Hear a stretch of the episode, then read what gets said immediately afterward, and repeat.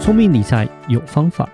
丰盛思维要掌握。我是布大。我是李莎，那些理财专家不说，有钱人不讲的秘密打造你的潜意识。，打造你的潜意识，告诉理财专家不说那些事。大家好，我是主持人布大，我是布大人生与职场的好搭档李莎。布大，是我们上一集讲到变通思维的四个变通方式嘛？对对对对对，对，那稍微讲一下这本书，李莎还是要再强调一下，非常有用，好书但是一定要好好的念。要花很多时间，也不用到很多，看个人吸收能 力，对，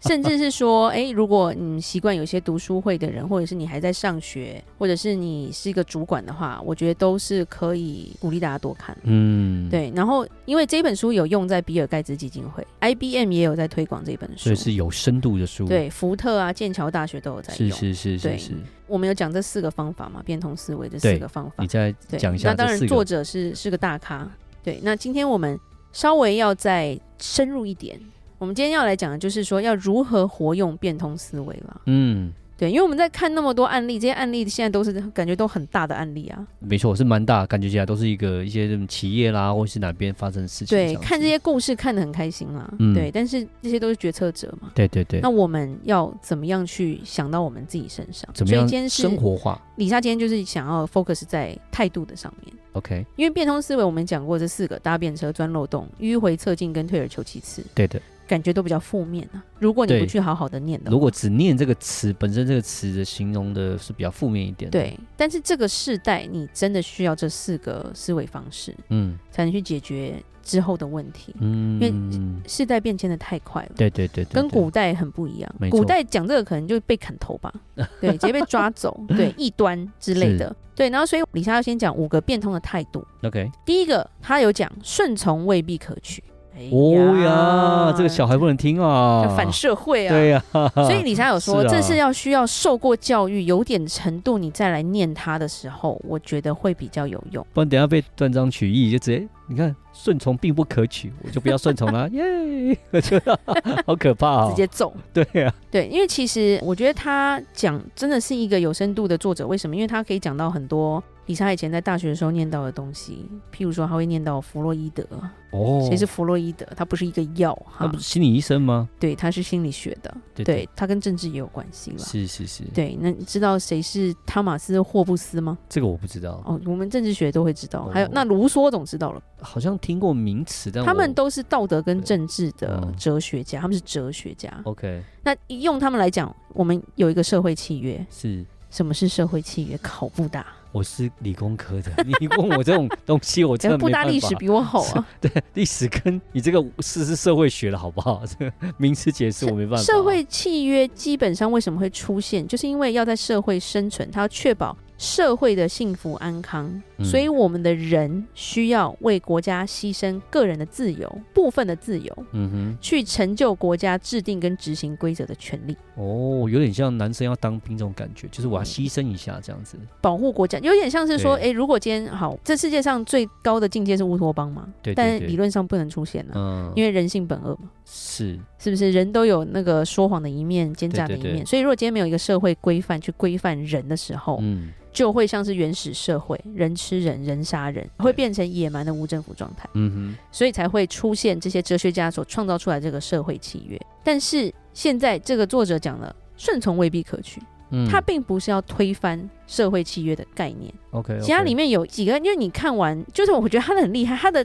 大项目你看完就觉得哇靠，这个东西是在怎么写啊？但是后面就觉得，哎、哎这好像有点有点道理意思。第一个他就讲，如果规则不公平呢？哦，如果一开始的这个设定的这个法律游戏规则就是不公平，那你为什么要遵守？有点这种感觉。最是吧最简单去理解的就是奴隶制度，嗯是人是可以买卖的，有贱民，你看以前丫鬟有奴隶有仆人，你还有一个那个像什么贱民证啊。嗯然后以前朝代不同，他可能有一些罪犯是政治罪犯嘛，是他的家属，男生可能杀头，女生就全部去当，嗯就就是变成奴隶这个义嘛，对不对？？是是嗯所以这个公平吗？当然不公平。那你顺从吗？这样的话就不要顺从。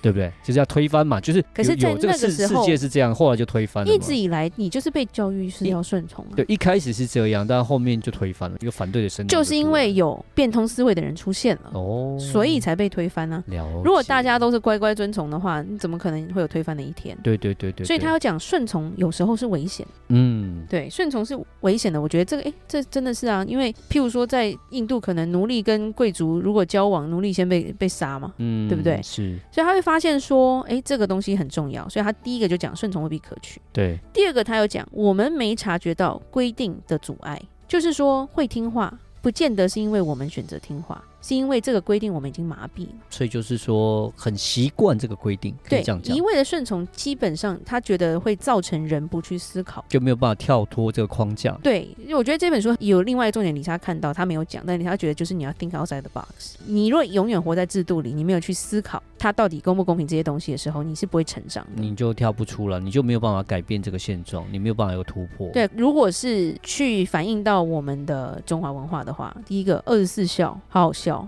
对不对？嗯你卧冰求鲤，我觉得现在年轻人很棒是什么东西、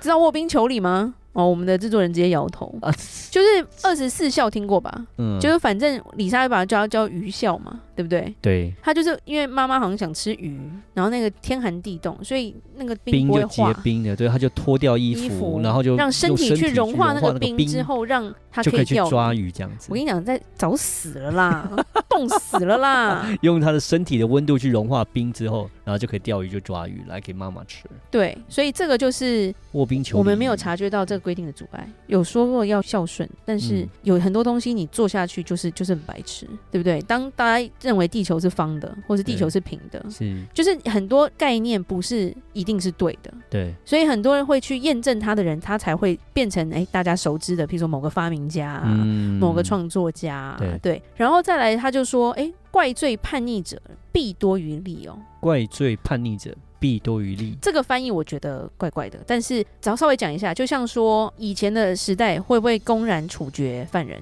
会啊，要么砍头，要么吊死，对要么对对对烧对死之类的，是对不对？是是是可是，是因为你做这件事，好像它是规定的、啊，这个规定是这个法律啊，这个国家就是这样做啊。对，可是其实它会造成非常多人的反叛，嗯因为太残忍了。哦，，对，所以它其实为什么现在开始有监狱？古代没有监狱让你坐三年的啦，通常就是逼问没有了就拿来切一切、杀一杀了嘛，对不对？古代没有监狱说哦，除非他是什么，就是电影里面的超强什么东西，然后被关了十年，然后在一个地窖里这样子。嗯通常都是我关你是因为我要问东西，还没问到的时候就酷刑，酷刑之后，哎、你有罪，然后就把你杀了。嗯对不对？然后再把无罪案放掉，或者是有人贿赂啊放掉这样子。嗯可是现在的社会是什么？要关三十年的，嗯关一辈子的，是，然后就算死刑也不是公然处决，嗯也不是那种不人道的，是，他就去替代一个大家去反叛的心理，因为他做越多，这个朝代被干掉的几率越高。其对实以前来讲，他们要这样做是说，他要以示校友，要公然示警，就要让你知道说，你不听我的话，就是这样的下场，就所是以才会就是才要他的意思就是说，在比啊比狠的这个状况下，对根本就是需要变通，好吗？因为是比狠人家只是怕，但是人家还是会去讲别的办法。对啊，而且是他说规则很多，今天这个人他犯了法律上的错，对譬如说他杀人，是，他被抓走了，对不对？对可是他可能是黑道啊，嗯黑道也有黑道的规则啊，嗯，在黑道杀人跟背叛哪一个会下比较重的刑？也好像是背叛比较严 重。如果说我记得我对看电影是 这样，因为我没对混过黑道，我不知道 啊，但是电影好像是都这因样为。他会帮你杀人。他说他们是有义气的，对，对，所以他这意思是说，有不同的组织有不同的规范。嗯，当然啦，法律是最大在国家下，可对是对其对实黑道也很可怕。嗯所以他的意思是说，如果你就是一味的在遵循这个规则，嗯，但每个人的规则又不一样，对，其实就是会整个乱掉。是是，对，是所以他说这个规则并不是死的，所嗯以你顺从黑道的规则就是杀人啊，杀人 OK，背叛不行啊。嗯，那这规则对吗？是对啊。然后甚至他说，诶，其实当你开始有一种我不同意的想法的时候，开始要叛逆了。因为他说不服从不等于叛逆哦，叛逆的意思就是第一个我不同意这个想法，对，所以我要改变。是，但他不服从是我不要做，但是我没有有要去改变它。嗯是对，所以他说这两个是不一样的，是服从跟顺从也是不一样的。了解对，，然后所以他这边讲说，叛逆的方法才会造成后面的变通，嗯因为叛，逆的第一期你会做对抗，嗯，你你就是硬碰硬嘛，对对对不对？硬碰硬基本上就会造成一些伤亡、啊冲、突、不冲开突心啊，或者对是就整个就是比较暴力一点的方对式。对对对那第二个对对就对开始协商，是，对，就是开始沟通。对所以沟通也是很重要，但是沟通也是会挂掉到。是所以他后面就会说，没有办法沟通的状态下，那你就是要去用变通思维去做。每个国家有每个国家的法律嘛，而且其实也有专制的，也有民主的，民主里面也有专制，专制里面也有民主，这些我们都知道。没错，对，所以他讲到很深，是因为他讲到很多是国家权力的问题。嗯，那你把它缩小一下，可能会变成公司里面的文化嗯，跟公司 SOP 的问题。对，对，所以很多东西你是没有办法用硬碰硬去解决的。是，因为国家跟国家硬碰硬就是打仗啊，对然后沟通基本上你看中国跟美国现在到底在沟通啊，对，但是他们就平行线啊，沟通个屁呀、啊没有，他们都是台面上还是很沟通，哎而呀，且我们很好啊，他也台有面下要跟你斗来斗去， 对对对我搞你，我搞你，他也有举例说，其实内心就是譬如说像政治这种东西，他们的利益就是隐藏的利益问题太多了。是是，其实是它，是非常复杂的，嗯，对，它是非常复杂，你没有办法说我用协商就解决了。是的，对，所以变成说它可能是复杂，但是没有繁杂，它就是嗯慢慢就是说你要用一些变通思维，你可能就是要 think outside the box，是用这个思维去切入，你用嗯变通的一种态度跟方式，才能达到你要达到的目标。是所以这本书其实以外交官来说也很非常适合来看，啊，对，因为台湾外交官很辛苦，对对对对因为我对们，的邦交国很少，对越来越少，对，可是有什么变通的方式？对，对，我就们我们怎么样子对，在这个因为外你交上不面可能硬碰硬啊，对你在国际法就已经跌完倒了完，全对，硬碰硬是完全没办法，有中国这个压力在啊。但要怎么样子去思维改变、去变通，才在外交上面得到不一样的一个结果，真的不容易哦。对，而且规则很多东西，它后面还有讲一些变通的心性啊、变通的起始跟一些变通思维在组织里要怎么做。嗯那因为这集内容真的非常的丰富啦，对我真的没有办法把它讲完，是而且因为我要鼓励大家看书，所以是我把它讲完，大家就不用看了，对，这样不好， 对，因这为样就没其有办法实很。完整的吸收了。其实，在有需要的时候，就要回去反复去看啦。然后是他甚至讲到，哎、小孩也是啊。如果说有一些变通思维的地方，譬如说，小孩我们在跟小孩也是会沟通嘛，对，常常也会发现跟小孩无法沟通吧对。没错，所以当当我们用规矩或规则去强压孩子的时候，有时候也是会有难度的。嗯，他们就不服从，因为我们人性本来就是比较喜欢钻漏洞的，是的因为他有讲一句话，他说：“如果你不了解这个，你会活得很辛苦。嗯举例来说，他说：“你自己问自己，如果今天你考试，然后已经告诉你说老师不抓作弊，你作不作弊？你可能一开始说嗯不作弊啊，我就不作弊，嗯结果你旁边全部都在看翻书，你作不作弊？那不公平啊！我当然我也要翻啊，